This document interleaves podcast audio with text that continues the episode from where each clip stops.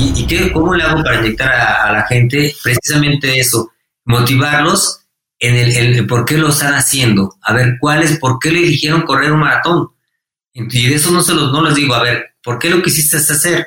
Porque quiero hacer marca, pues hay que trabajar. Entonces, si tú quieres hacer, mañana nos vemos. El domingo tienes que hacer esto. La otra semana nos vemos. No tienes que fallar porque no pierdas de, por la motivación, porque la motivación es el motor para poder llegar a la meta. Hola, has venido a escuchar nuestras historias, ¿verdad? Entonces, bienvenido a Cuentos Corporativos, el podcast donde Adolfo Álvarez y Adrián Palomares hacen de juglares y nos traen relatos acerca del mundo de las empresas y de sus protagonistas. Prepárate a escuchar interesantes historias acerca del management, startups, compañías exitosas y fracasos empresariales. Pon a tono tus oídos y disfruta de este nuevo capítulo de Cuentos Corporativos. Y como todo cuento, este también empieza con un había una vez. Que lo disfrutes. Hola a todos y bienvenidos a un nuevo capítulo de Cuentos Corporativos. Somos Adrián Palomares y Adolfo Álvarez y nos sentimos muy contentos de que nos estén escuchando. Como saben, Cuentos Corporativos es un espacio en donde se relatan historias acerca de empresas, con el fin de reflexionar sobre sus miedos, sus retos y las oportunidades que tienen para ser mejores organizaciones. Bien dicho esto, comenzaremos con este nuevo capítulo y para hacerlo lo haremos diciendo como es tradición en este espacio. Había una vez un corredor, un hombre que al parecer le costaba mucho mantenerse quieto en un solo lugar. Él se llama Benjamín Paredes Martínez, nacido en Ecatepec de Morelos y es un deportista mexicano que ha competido en duatlón y atletismo. Benjamín ganó dos medallas en el Campeonato Mundial de Duatlón en los años 1990 y 1992. En atletismo obtuvo una medalla de oro en los Juegos Panamericanos de 1995 en la prueba de maratón. El 6 de noviembre de 1994, el mundo se detuvo. Es considerado como uno de los 50 eventos más importantes del maratón de Nueva York y yo estoy seguro que los mexicanos que vieron esta transmisión en ese momento se habrán quitado los pelos, habrán gritado de la emoción, porque realmente para el atletismo mexicano se vivió un evento inédito, ya que los corredores Germán Silva y Benjamín Paredes obtuvieron los dos primeros lugares en el famoso Maratón de Nueva York. Los tres primeros lugares en esa oportunidad fueron de la siguiente manera. Germán Silva con 2 horas 11 minutos 21 segundos de México. Benjamín con 2 horas 11 minutos 23 segundos de México. Y Arturo Barrios, 2 horas 11 minutos 43 segundos de Estados Unidos. Y bueno, como por si fuera poco, nuestro invitado Benjamín Paredes participó también en los Juegos Olímpicos Atlanta 1996 y Sydney 2000. Es para nosotros en Cuentos Corporativos un verdadero honor contar con la presencia de tan importante figura deportiva mexicana y que hoy en día se ha dedicado a transmitir este gusto por el deporte a muchas personas, jóvenes, niños, adultos, que encuentran en el atletismo y en la carrera un espacio para reflexionar, para, para cambiar sus hábitos y realmente ser mejores personas. Pero yo creo que mejor que nadie Benjamín nos puede decir cómo hace esa transformación, cómo hace el deporte y sobre todo el correr que las personas puedan ser eso, mejores personas. Bienvenido Benjamín. Hola, pues muchas gracias a los dos, Adolfo y Adrián, por la invitación. Eh, aquí a, la nueva plataforma que tienen ustedes y pues me da mucho gusto saludar a todo el público. La verdad se los agradezco mucho y bueno pues eh, el hecho de hacer esto es porque te mueve, la pasión por hacer las cosas. Eh, siempre he pensado que lo que nos hace y lo, lo, llevamos a cabo y que nos da el éxito es porque lo, lo, sentimos, lo pensamos y plasmamos con hechos todo lo que hacemos, ¿no? Sea una actividad de, trabajo, sea una actividad deportiva, sea una actividad este, cultural, etcétera. Si no lo haces con esa pasión y se entrega ese amor a, la, a, lo, que, lo, a lo que te gusta, simplemente no vas a saborear las cosas y los resultados no son los que te esperas, porque para esto tienes que tener la parte de mental abierta, la parte espiritual abierta y sobre todo en este caso el deporte, la parte física. Y creo que eh, a veces con algunas cosas, las desarrollas uno durante, durante tu vida, durante tu vida y, vas haciendo sueños, vas haciendo sueños a través de, de, tu, de, tu, de tu infancia, de tu adolescencia, hasta que tú ese, en ese inconsciente vas haciendo cosas que las vas plasmando en lo que estabas pensando, que a lo mejor las, las, veías como un sueño, una ilusión, y que poco a poco, a través del tiempo, las vas concretando con, pues, con hechos, ¿no? Y la verdad, a mí desde niño, eh, pues me, me, gustó el deporte, como a todos los niños nos gusta jugar, brincar, saltar, correr, ensuciarnos, etcétera, todo lo que es los juegos pero me enganché mucho a partir del, del año de 1968, tenía siete años y a, través de la televisión fui, vi los Juegos Olímpicos del 68 y cuando los empecé a ver eh, y vi a los deportistas eh, haciendo sus esfuerzos en la televisión, en diferentes deportes, de repente vino a mi mente una ilusión muy vaga, un sueño, de decía, ¿cómo me gustaría estar dentro de, de, de esa televisión o estar dentro de esos eventos como lo hacen esos atletas, ¿no? Y pues ya lo dejas ahí y sigues con tu vida de niño. Terminan los Juegos Olímpicos, viene en 1970, donde viene el Mundial de Fútbol en México. Y como eres un niño, quieres ser todo, quieres hacer todo en ese momento. Quieres ser futbolista, quieres ser basquetbolista, quieres ser atleta, quieres ser todo. Entonces, cuando veo el, fútbol, pues ya en ese tiempo que gana eh, Brasil el, Mundial en el 70, con Pelé y todos los grandes futbolistas de Alemania, de Italia, Brasil, México, pues quisieras verte igual reflejado en su regular jugador profesional y todo, ¿no? Y sigues creciendo, sigues creciendo con esa, con esa, con ese sueño, en ese inconsciente, digamos, o como llamarlo, y a través, después, a partir de los 13 años, 15 años, eh, eso pocas veces, a veces lo recuerdo porque fue un deporte, mi primer deporte que tuve fue como el frontenis, algo que lo tuve como una actividad eh, dentro de a la edad de la secundaria de 12 a 14 años, 15 años, me gustó mucho el frontón. Eh, me gustó mucho el frontón.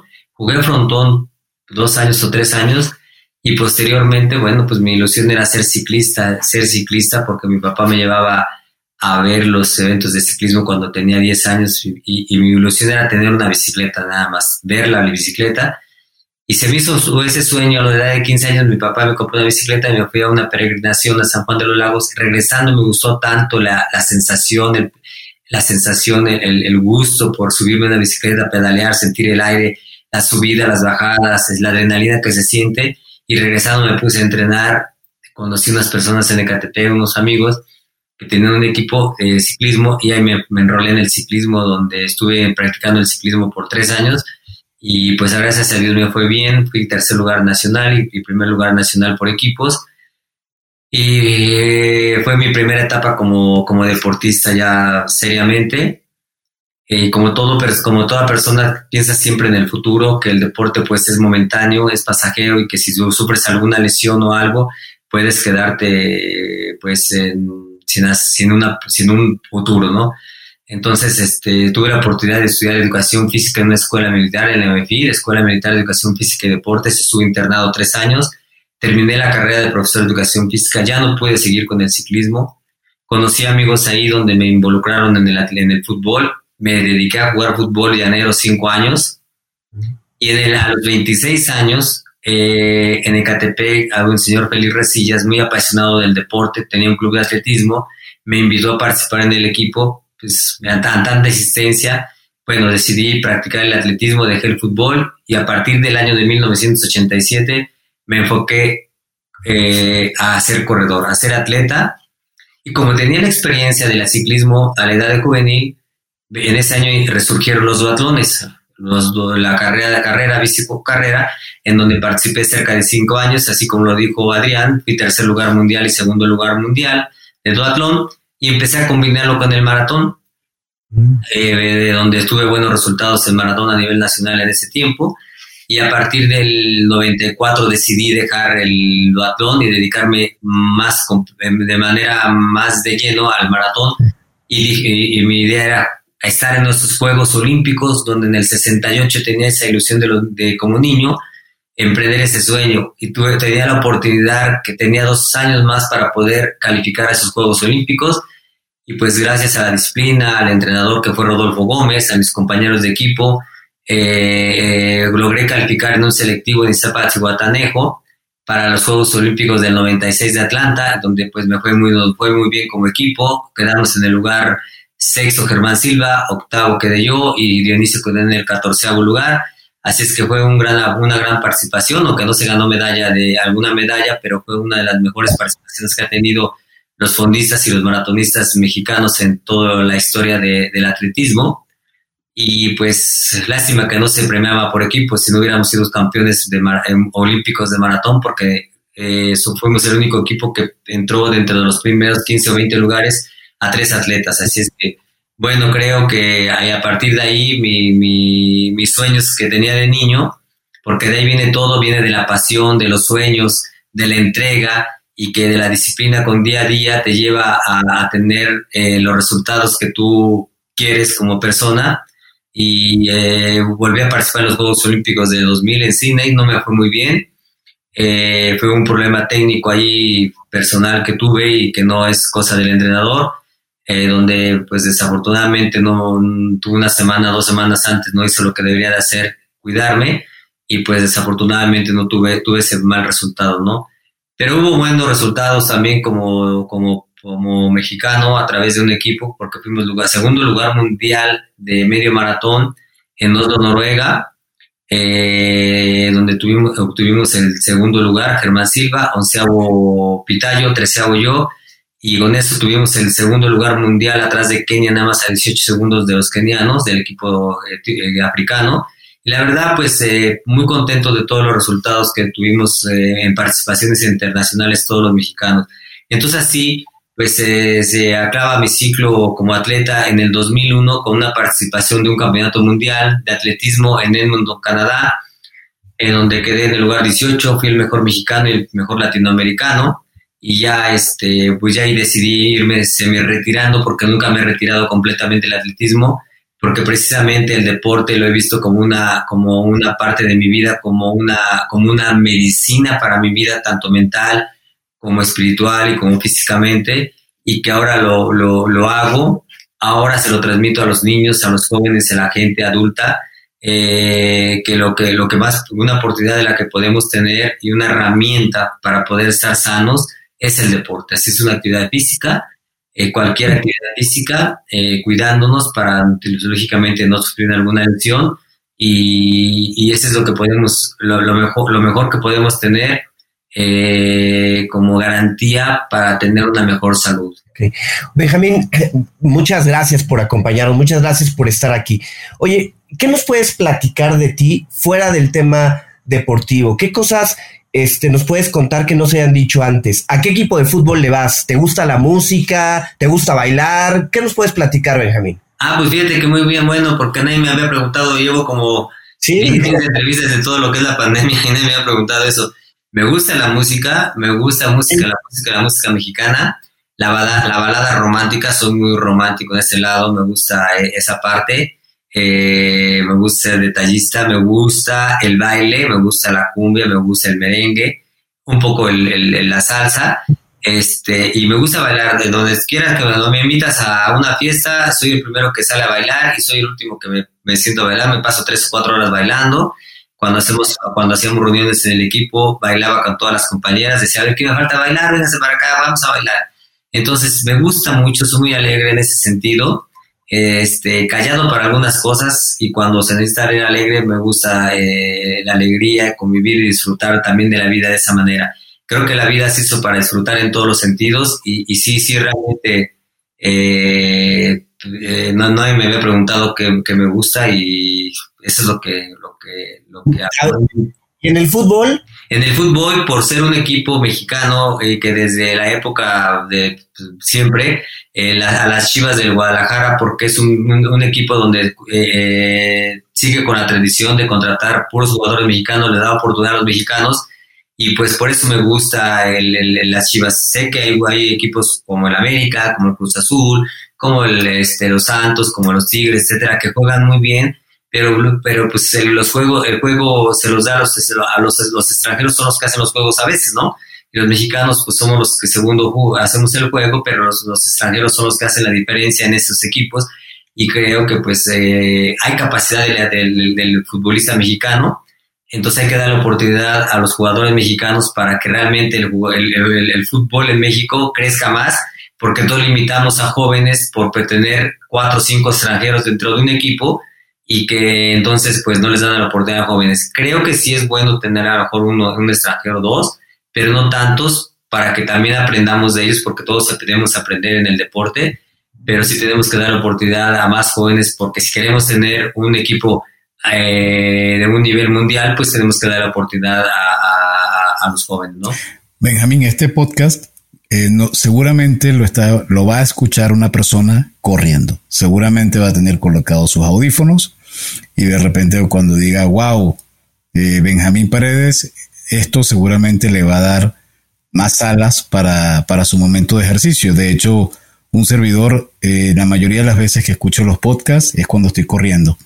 Y entonces me gustaría preguntarte, para ti que desde el año 87 estás en atletismo, ¿qué es un corredor y por qué crees que a la gente le apasiona tanto correr?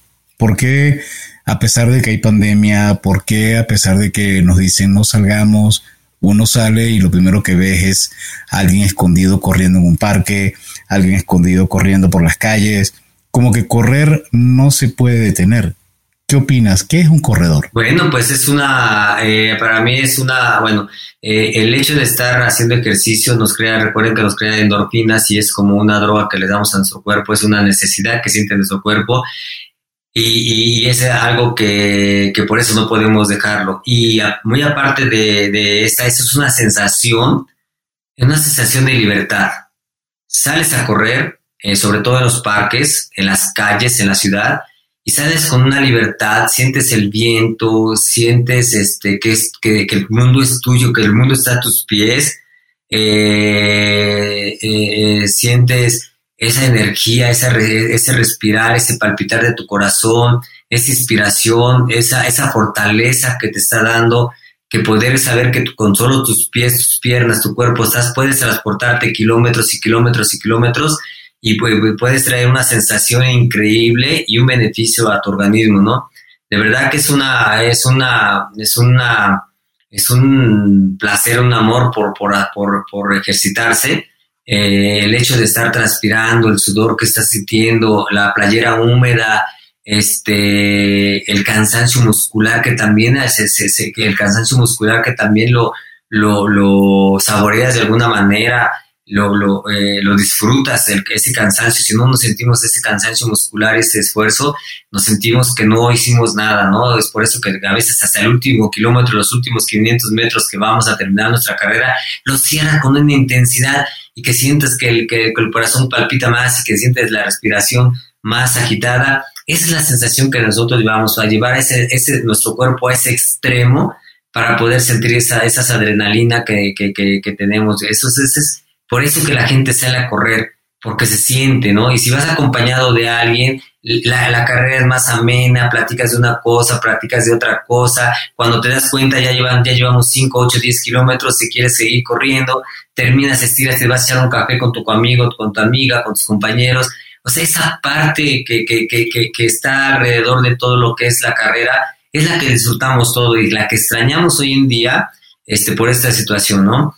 Pero eh, creo que muy pronto lo podemos hacer. Para mí es, esa parte, ver a mis corredores que están haciendo y que están disfrutando su, su, carrera y que estoy con ellos un rato corriendo y verlos que se van felices del entrenamiento, sudados, cansados, este, a disfrutar su día durante el, bueno, a, su, disfrutar sus actividades durante el día, me hacen sentir feliz que he hecho algo por ellos y que, que ellos este, va, se van con, un, con una una sensación de, les digo, de placer y de gusto y de alegría, la sonrisa, y tenemos un dicho de un profe que dice, energía y alegría para todo el día. Oye, Benjamín, platicabas ahorita de tu grupo de corredores, ¿no? Sabemos que tienes un club de corredores que se llama justo Benjamín Paredes.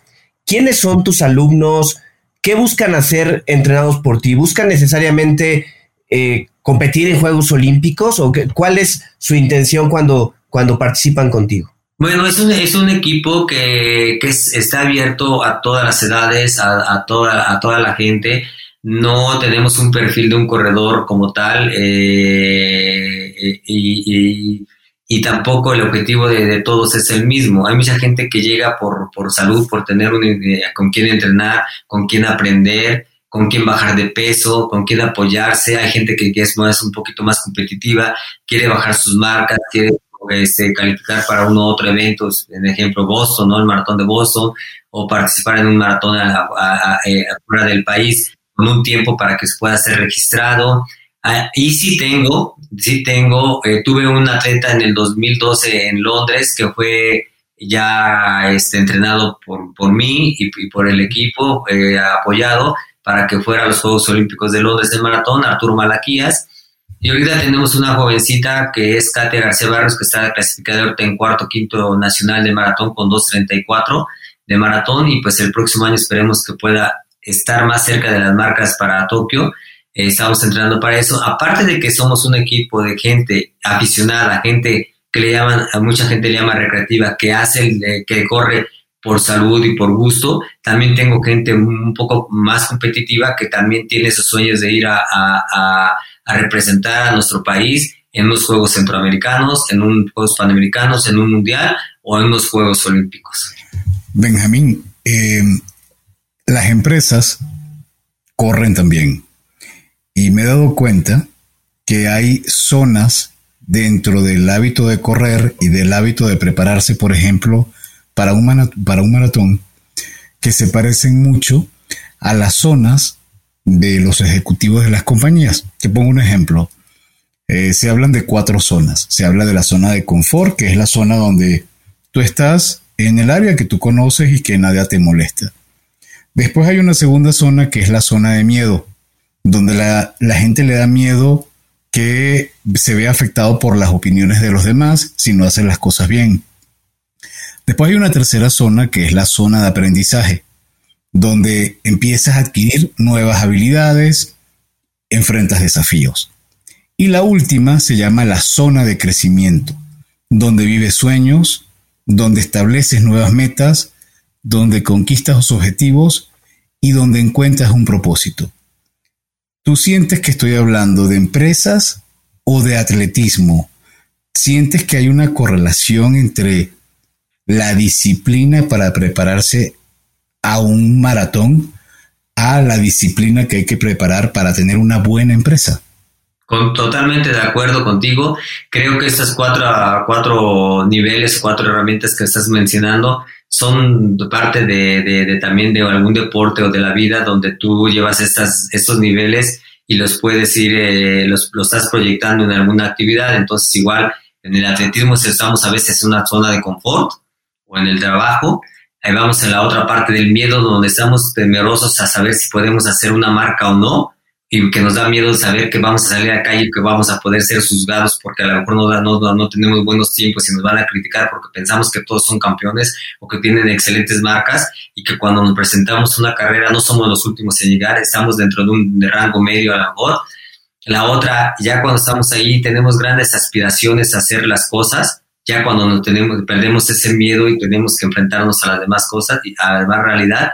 Y la última es cuando tenemos y perdemos todos los, los otros tres pisos y ya no queremos estar en ese estado de confort. Sabemos que podemos superarnos y hacer grandes cosas con nuestro, en este caso en el deporte, y sabemos que los límites que nosotros teníamos, esos miedos que, que, que, que estábamos, eh, eh, nos, nos estábamos obstruyendo en el camino, los pudimos haber pasado. Y eso nos puede pasar a todos, eso, eso puede ser algo normal. ¿Qué nos da la confianza? Nos da la confianza el entrenador, nos da la confianza el presidente de la empresa, nos da la confianza el gerente de la empresa, nos da la confianza a todas estas personas de poder saber que podemos llegar a alcanzar esta, y esto, eh, sobre, sobrepasar estos niveles de, que tenemos, porque ese es normal, o sea, tenemos un poquito de, de, de miedo o nervios para poder este, alcanzar algunas cosas, ¿no? Y igual en mi forma personal me, me, me, pasó cuando veía que yo tenía 30 minutos, 31 minutos en 10 kilómetros y que tenía que llegar a 29 minutos o 28 minutos para ser un corredor competitivo. lo veía un poquito lejano, pero a través de la disciplina y quitarme el miedo y decir, eh, me falta de ganarles en México a este, a este, a este corredor, me falta, ya les gané a todos estos, me falta ganarle a estos.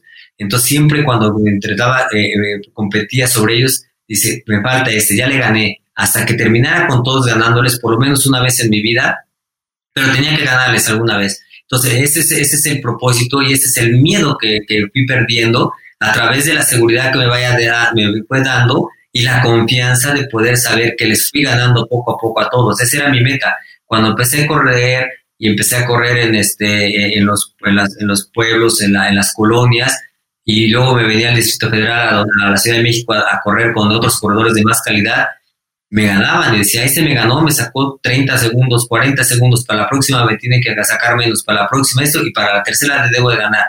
Y así era como mi meta, ir perdiendo el miedo y, obtener seguridad a través de, de, de, de, los hechos que las, y cómo los construía esos hechos. Pues aparte de disciplina, de mucha voluntad, de mucha disciplina y de mucha constancia. Para mí, mis tres palabras claves en mi vida es esto, voluntad, porque primero tienes que tener la voluntad para hacer las cosas. Si no tienes la voluntad para hacer las cosas, nunca vas a dar un paso. La siguiente tienes que tener la disciplina de poder estar caminando, caminando, caminando, caminando, corriendo, corriendo, corriendo, corriendo, subiendo, bajando, subiendo, haciendo fuerza. Y la tercera es que estés constante, porque si lo haces de manera eh, muy esporádica, no vas a tener los resultados que tienes. Y para mí esas han sido las tres palabras claves del éxito que, aprendí durante mi vida deportiva y es fue los que me dieron los resultados. Benjamín, ya comentabas tú que para correr no bastan las piernas, ¿no? Para correr eh, la mente es una parte muy importante. ¿Cómo preparar la mente para un maratón? Pero también cómo prepararla para un proyecto especial en una empresa o para alcanzar una meta comercial. Tú en particular, ¿cómo te preparabas mentalmente, dejemos de lado la parte física, ¿cómo te preparabas mentalmente para esos maratones? Bueno, eh, primero tenía el objetivo, que es lo que quería, y te voy a poner como ejemplo uno. Te voy a poner como ejemplo, este, en el 2000, cuando fuimos a Juegos Olímpicos a Sydney, regresamos y fuimos a hacer unas competencias en Canadá, a pista. Entonces, entrando al hotel, eh, estaba un cartelón, un, un póster que decía eh, próximos campeonato mundial Edmonton, Canadá 2001. ¿Qué es lo que pasó? En cuanto vi ese letrero y ese, y ese póster, eh, luego lo pensé, ahí quiero estar. Quiero el próximo año estar en, los, en el Campeonato Mundial de Atletismo. Primero son objetivos que debes de tener en la vida y como deseas así como de, de, de, en los corporativos, yo, es lo que tienes que tener. una meta, una alcanzable, una meta que tienes que ir y que tienes que luchar por eso. Eh, por, por, eso, por ese, ese sueño que tienes, eh, para poder estar trabajando día a día con día, con día con día. Entonces, eh, vencer obstáculos, esa es una de las cosas mental. Saber que tienes que tener una estrategia para poder hacerlo. Saber que tienes que hacer un esfuerzo para poder hacerlo, porque a lo mejor llegar a un puesto, a una situación no va a ser tan fácil porque tenemos que tener, estar mejor preparados estratégicamente, eh, capacitados también eh, y saber manejar bien la situación para poder llegar ahí a, ese lugar que queremos dentro de una empresa o un corporativo, ¿sí? Es igual, es una estrategia que tenemos que usar como, como, como una prueba de, maratón. La estrategia ya te, te, que hacer muy bien para que no te vaya a fallar y que alguien te pueda ganar por algún titubeo que tengas o alguna duda. Debes de estar seguro bien que tu camino eh, es el correcto y el que, el que debes decidir y tomar una decisión correcta en el momento decisivo para poder estar ahí, en el, los, en el primer plano. Y eso te igual lo comparo cuando tú vas en los tres primeros lugares o cinco primeros lugares de una competencia, vas en el kilómetro 30 35, debes de decidir en el momento clave de jalar y arriesgar por el primer lugar. Porque si no arriesgas y te esperas al final, te pueden ganar. Entonces es un arriesgue que debes de tener. Igual en cualquier eh, situación de la vida, debes de en un momento dado en, enfocar toda tu, tu, tu estrategia y conocimientos para poder llegar a donde quieres hacerlo. Benjamín, una pregunta importante. ¿Cuántos maratones has corrido? 40 maratones. Y de esos 40 maratones, ¿en algún momento has dicho, ya no, no, no voy a correr, esto es muy fuerte para mí y que la sientas que la mente te haya jugado una travesura o te haya impulsado a abandonarlo? No, nunca. Este, o sea, eh, nunca me ha llegado ese momento en donde quiera abandonar eh, de esa manera. O sea, he, pasado momentos difíciles dentro del maratón, pero nunca como para poder este, decir, nunca quiero correr un maratón o no, quiero salirme de este maratón. O sea, he, pasado momentos difíciles en el kilómetro 15, en el 25, en el 30 y, y siento al contrario, en ese momento decía, a ver, tranquilo, tienes que superar esta, cosa, esta, esta situación porque si quieres llegar, quieres calificar, quieres hacer una marca, no puedes este, pensar de esta manera, tienes que hacer este esfuerzo y aunque tú sientas ese dolor en tu cuerpo, en esa sensación en tu cuerpo, tienes que dominarla porque, porque tienes que llegar victorioso o en el objetivo que tú quieres. O sea, nunca me, de verdad, nunca, nunca abandoné ningún maratón, inclusive en una vez en el maratón de Nueva York, después de que quedé en segundo lugar, eh, en el kilómetro 21 tuve una contractura, bajé el paso, pero terminé el maratón con un tiempo ya no tan bueno, pero este, lo terminé, pero nunca abandoné. O sea, nunca abandoné la prueba. Le bajé el paso nada más para cuidar mi, mi lesión, mi pierna, mi músculo, pero nunca abandoné, este, no quise abandonar. Pero yo me, yo, me refería más a la carrera, es un punto súper importante porque abandonar el maratón es como un acto muy personal, pero al momento del entrenamiento del maratón, porque no me dejarás mentir, un maratón mínimo, mínimo como entrenamiento, seis, ocho meses, ¿cierto? Para algo amateur, no, no a tu nivel, pero para algo de, de no lesionarse, hacer un tiempo decente, por lo menos seis, ocho meses y, demanda mucho en esos seis, ocho meses, disciplina, como tú decías, ¿no? Disciplina, voluntad y constancia. ¿Cómo, ¿Cómo logras inyectar a tu equipo que participa contigo en tu club de corredores para que no abandonen y se mantengan en esa preparación de seis a ocho meses? Bueno, la, parte más, una de las partes más importantes que no hemos hablado es la motivación que tienes. O sea, la motivación eh, es bien importante por el sueño, por, por, la, por, el objetivo que tienes. Ese es para, para mí bien importante, siempre tener una motivación. Por eso durante los entrenamientos que sean difíciles que el Nevado Toluca, que la pista que da tantas repeticiones, que tantos kilómetros en la mañana por la tarde, porque hacía 180 kilómetros a 190 kilómetros a la semana, este, entrenamiento en la mañana, casi 30 kilómetros diarios me aventaba. Este, eso es lo que hacía. ¿Y, y qué, cómo le hago para inyectar a, la gente? Precisamente eso, motivarlos en el, por qué lo están haciendo. A ver, ¿cuál es, por qué le eligieron correr un maratón? Y de eso no, se los, no les digo, a ver, ¿por qué lo quisiste hacer? Porque quiero hacer marca, pues hay que trabajar. Entonces, si tú quieres hacer, mañana nos vemos. El domingo tienes que hacer esto. La otra semana nos vemos. No tienes que fallar porque no pierdas por la motivación, porque la motivación es el motor para poder llegar a la meta. Entonces, y, desde la motivación vienen desde la más alta hasta la más baja, pero siempre vas a tener un acordeón de motivación durante el maratón. Vas a estar así con el acordeón, tu motivación, tu motivación, tu motivación, tu motivación, y esta es la que te va a hacer eh, estar ahí, ¿no? Y tú que has corrido, este, Adolfo, sabes que durante una carrera larga vas, tienes muchos pensamientos, muchos pensamientos en donde de repente te llega un pensamiento y dices, ay, esto lo estoy haciendo por X, esto estoy haciendo por esto, y esto va por esto, y esto, no, no debo dejar, porque esta es la parte... Los, los mantras, ¿no? Sí, sí, sí, sí, sí, exacto, como puedes eh, llamarlo de esa manera, exacto. Entonces todos tenemos esa parte y eso es lo que, lo que nos está impulsando, nos está impulsando, impulsando, impulsando, impulsando y no nos deja terminar.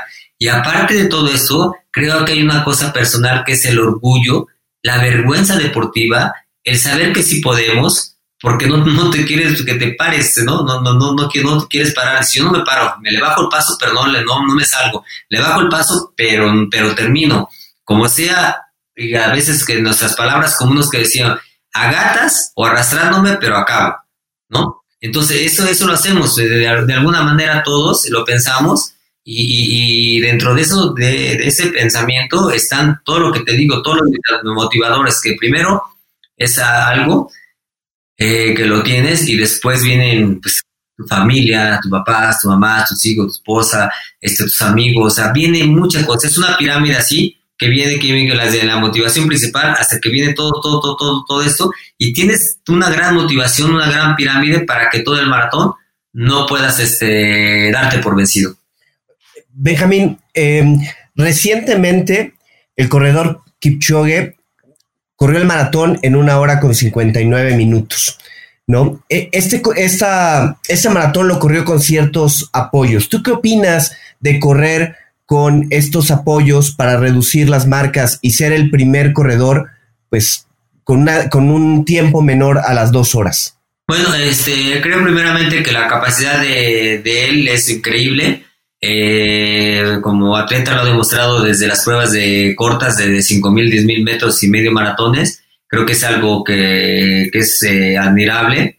Y bueno, pues la tecnología está de, ahorita en... Eh, la tecnología ha jugado un papel muy importante en toda la vida y ahora en el deporte se ha notado y que pues es algo que lo hicieron abajo de dos horas, aunque no, no se descarta, aunque a lo mejor en otras condiciones eh, ya en competencia es más difícil hacerlo, pero lo logró y creo que lo válido era que lo, hiciera, ¿no? O sea, es reconocible porque pues no hay otra persona que ahorita en el mundo que lo haya podido hacer, entonces, bueno, pues eso hay que aplaudirle y este, en las condiciones que, que, que hayan sido, pero pues no nadie lo ha, no, nadie lo ha logrado hasta este momento y este es lo importante, ¿no? Creo que lo, lo, lo que habla son los hechos que, que estoy muy atrás de todo lo demás, que la ciencia, que la medicina, este, que el aire, que los conejos, todo eso, bueno, pues a lo mejor a otra persona le hubieran puesto lo mismo y a lo mejor quizá no lo haya hecho.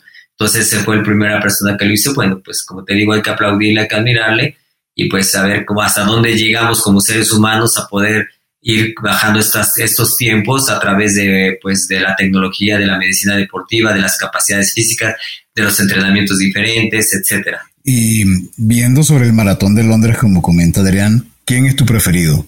¿Kitata o Kipchoge? ¿Kitata? No, sí, fue el que, el, que llegó en primer lugar, ¿no? El que rompió el récord, ¿no? Del, del medio. Ajá. El de 10, el, el de 10 y de 5, ¿no? Así es. Sí, luego no, no, los, no los ubico bien por los nombres, a veces este, son un poquito más difíciles de pronunciar. Sí, pero pues mira, ahí eh, eh, este cuate, pues eh, con, demostrando este, a este nivel, todos apostaríamos como para, para que ganara él, ¿no? El Kitata, ¿cómo le, llamas? le llamas? Kitata. Kitata sería el que, el que podría ganar, ¿no? Ese a lo mejor por tiempos, pues le voy a él, pero también a veces pueden fallar las estrategias, sobre todo en, las pruebas de maratón por la distancia. Siempre hemos eh, dicho eh, y lo hemos constatado muchas veces que la prueba de maratón es, un, es algo impredecible, algo que no sabes cómo te va a responder el cuerpo, cómo te puede responder bien o, no tan bien, aunque hayas entrenado, o mejor de lo que esperas, pero así es el maratón, ¿no? No, no, no sabes cómo que vaya a pasar. Así es que bueno, pues eh, este cuate por las probabilidades es como un juego de, fútbol cuando el favorito eh, resulta que, le gana el que no era favorito y, le, y, pierde, ¿no? Así pasa, eh, son cosas de la vida y que no está escrito nada porque pues es deporte, ¿no? Así es que pues yo le iría a lo mejor al, al que no es Kipchoger y pues, eh, pues sería así, ¿no? ¿Y conoces a Juan Luis Barrios? Ah, claro que sí, sí, fíjate que Juan Luis Barrios en la época que estaba en mi, en mi, en mi época de corredor, en mi, en mi apogeo, Juan Luis Barrios era juvenil y llegué a participar algunas veces con él, este, algunas veces participé con él. Y pues sí, lógicamente, pues para pruebas de 5 o 10 kilómetros, 10 kilómetros sí le ganaba a él, este, pero era, era juvenil, él estaba en, empezando en 1500 metros, ya ves que él se especializó en 1500 metros, 5000, 10000, hasta que fue distancias hasta llegar ahorita al maratón. Pero sí, sí lo conozco muy bien a Juan Luis Barrios, este, lo saludo, o sea, nos saludamos bien, no, pues no somos grandes amigos, pero cuando nos vemos, hola, ¿cómo estás? Y ya hasta ahí, ¿no? Como todos los corredores, creo que hay una de las cosas importantes que nos da el deporte es de que es el compañerismo, la amabilidad, a veces vas en la calle, no conoces a nadie, ni nos saludamos, hola, hola, échale, y vamos, ¿cómo vas? Y creo que es algo que te hace también interactuar con demás gente que, como les comento, no conocemos pero como que nos hace, como que nos hace un sentido, un clic el, hecho de, que nos une algo común que es el deporte y la, sensación de, poder este, percibirlo cada quien de una forma, pero sí lo podemos plasmar en, la, en, la, en el compañerismo y en la amistad dentro de la calle o de una pista o de una competencia. Benjamín, eh, comentabas que las tres claves que, tú consideras para poder eh, desarrollarte en un deporte son la disciplina, la voluntad y la constancia. ¿Cómo desarrollas la disciplina?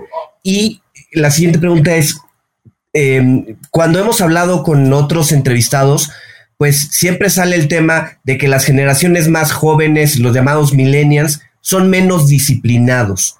¿Tú lo ves de esta manera? ¿La gente más joven es menos disciplinada?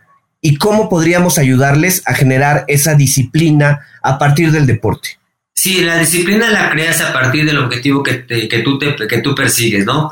Este, si tú tienes un ejemplo, vamos a poner ejemplo, el maratón. Si tú, tú no tienes la disciplina de levantarte temprano, de hacer los entrenamientos que tienen los kilómetros, no vas a llegar a correr el maratón como tú quieres, o, lo vas, a, o vas a correr un maratón con mucha, con mucha, eh, eh, con mucho esfuerzo, más de lo que se necesita. Entonces creo que la disciplina es una parte de la, la veo como es de esa manera. Para mí es cumplir con un entrenamiento, cumplir con tu día a día de las cosas que tienes que hacer, ¿sí? Es un compromiso que te estás creando, esa es disciplina para mí, un ejemplo en el sentido del deporte. Si hoy me tengo que ir al Nevada Toluca y hacer 30 kilómetros en Nevada Toluca, esa es para mí es disciplina, es levantarme temprano, irme a entrenar al Nevada Toluca, regresar y hacer lo que tengo que hacer, ¿sí? Para mí sería esa la de la disciplina, este, para poder llegar a hacerlo. Y para la parte de los milenios, creo que las generaciones han cambiado y no es que no sean disciplinados, creo que ahora los jóvenes lo que les eh, hacen deporte, pero lo que les gusta más es otro tipo de actividades, no es el correr quizá eh, mucho, sino es el, gimnasio, este, el, la estética, verse bien, verte un poco más, este, con más marcados con músculo, eh, este, ¿cómo se llama? Y creo que tienen otro, otro tipo de actividad eh, física y, sí que les cuesta más trabajo eh, el hecho de, de, poderse unos tenis y, correr, ¿no? Eh, ese es lo que veo, no es que no sean disciplinados porque pienso que sí son disciplinados, pero el atletismo como que no es parte de, de su vida este, cotidiana para poder hacer el ejercicio, ¿no? Eso más ahorita la, la, perdón, ahorita la moda es los tubos, las barras, este, ese tipo de cosas, donde que los chavos están ahí con la música, ese es su deporte y es una actividad física que les gusta, ¿no? También, pues lo que les gusta mucho también es estar interactuando con lo, con el, ¿cómo se llama? Con los, estos, eh, con los juegos de internet, con los juegos que, los controles que están ahí, todo, se la pasan jugando también una forma de, de activarse, pero lo he visto muchos que los jóvenes les gusta más el ese tipo de, actividad. Lo que he visto también, yo tengo una hija de 25 años y ella, mm, este año corríamos el maratón de Nueva York, lamentándolo mucho por la pandemia, no se dio, pero bueno, de hecho no tiene 25, me va a regañar si escucha el podcast, tiene todavía 24. y, y en verdad la vi súper motivada para, para lograr su primer maratón y me sorprendió porque siendo alguien tan joven y que probablemente podría haber obviado el tener que despertarnos a las cinco y media de la mañana, comer algo para entonces estar en la calle a las seis y media de la mañana, este, para después de correr una hora y media regresar y empezar el día. Y lo hizo. Lástima que por la pandemia no se, no pudo concluir, ya será el año que viene. Pero viendo esto, ¿cómo te imaginas que será el futuro de los corredores mexicanos, eh, considerando la situación en la, que nos encontramos. Y no sé, tú como alguien que, eres especialista en atletismo, ¿cuál es tu percepción de cuál, cómo, cuál es tu feeling de lo que podría venir a futuro para los corredores mexicanos? Bueno, eh, en general creo que hay un poquito de desmotivación porque no hay carreras presenciales y que eso es lo que nos motiva, ¿no? Para poder estar manteniéndose en un buen nivel, porque no tenemos que enfrentarnos en este momento a alguien que está a un lado de nosotros y poder ver la capacidad física. Entonces es algo que virtualmente, que ahorita virtualmente se está llevando a cabo, pero pues como les comento, no es lo mismo. Ahorita lo veo como que va a, va a haber un poco de estancamiento en, esta parte del atletismo, porque no hay, unas, no hay competencias reales, ¿no? Entonces eso va, a hacer que, los, que, los, jóvenes o que la gente que tiene esa capacidad eh, no se motive, merme sus entrenamientos y pues este, no, no esté entrenando al 100%, excepto ahorita los que están como que más enfocados a Juegos Olímpicos que viene el reto del próximo año, son los que, chavos que tienen esa capacidad ahorita y pocos en donde se están preparando de ahí, pero son contados con la mano, tanto hombres como mujeres, que, que, se están solamente preparando, porque los demás, la verdad, los veo como muy apagados, muy, muy, muy desmotivados por la misma situación y que pues solamente que se vuelva a reactivar todas las actividades presenciales son cuando se van a poder eh, echar a andar otra vez eh, y a poder entrenar con más eh, auge. Y solamente pues hasta que yo creo que todos estamos con la ilusión y con la, con la idea de que venga la, la, la vacuna y que podamos hacerlo y que pues estemos con más seguridad este, al salir a hacer ya este tipo de eventos y quién sabe cómo serán también porque siempre va a correr el riesgo, el miedo de poder saber que pues podemos a lo mejor infectarnos, ¿no? sé. Benjamín, como te hemos comentado, este espacio se llama Cuentos Corporativos y tenemos ciertas preguntas obligadas. ¿Te gustan los cuentos? Sí, sí, me, siempre me gustaban los cuentos. Este, eh, digo, no, no, no es, no los, eh, pero siempre los cuentos sí me, sí me han gustado de niño. A veces nos contaban los abuelos eh, o historias este, de ellos y pues sí, esa era algo muy bonito que te tenían en la tarde, por la tarde, eh, un domingo en la tarde, un sábado por la tarde, que tenía, te, tenía, te contaban algún cuento, alguna historia que ellos pasaban a través de su vida y pues era interesante saber todo esto, la verdad. Y pues la verdad es que quiero felicitarlos a los dos porque eh, eh, se ha manejado la, la plática de, una forma diferente que en la que había manejado con otros compañeros en, en otras plataformas, en las plataformas igual, y creo que pues eh, me he sentido como que más, más conmigo mismo porque me han eh, preguntado cosas que, que, otros compañeros no me preguntaban. A mí lo que no me gusta mucho es hablar casi mucho de mi vida deportiva y esto, mejor hablar de otras cosas y que, o relacionarlas algo con, con la vivencia de la gente, eh, con, con experiencias diferentes y que de repente sacar algo de, de, mis experiencias, sí, pero no tan, tan que soy, soy, soy, hago, hago, hago, este, hecho, hecho, hecho, etcétera, ¿no? Sino que fluir ese, a través de, de, cómo lo han hecho ustedes dos. Benjamín, ¿en algún momento en tus carreras has llorado? Ah, claro que sí. Sí, sí, sí, sí. Varias veces este, la emoción te, te embarga en tu cuerpo, en tu sentimiento, cuando es de alegría, de impotencia, cuando estás fuera del país y que estás compitiendo por tus colores y que llevas a terminar, este, sientes una nostalgia, una alegría, una satisfacción, un orgullo y que en ese momento pues este te sale el llanto. Es muy difícil a veces soltarlo porque te haces, haces un puchero. Con el esfuerzo es muy, difícil soltar esa, ese, esa expresión, eh, eh, esa expresión eh, porque como les comentaba haciendo el esfuerzo, pero sí, sí varias veces eh, lo, lo, lo, hice. Eh, el maratón de la Ciudad de México lo hice como dos o tres veces porque me salía el sábado de la casa, me iba a un hotel cerca de, de, la ciudad deportiva donde salía el maratón y pues para poderme concentrar un día antes, dormir tranquilo, estar más cerca de la salida, dormir un poquito más quizá no, que no me agarre las apuraciones.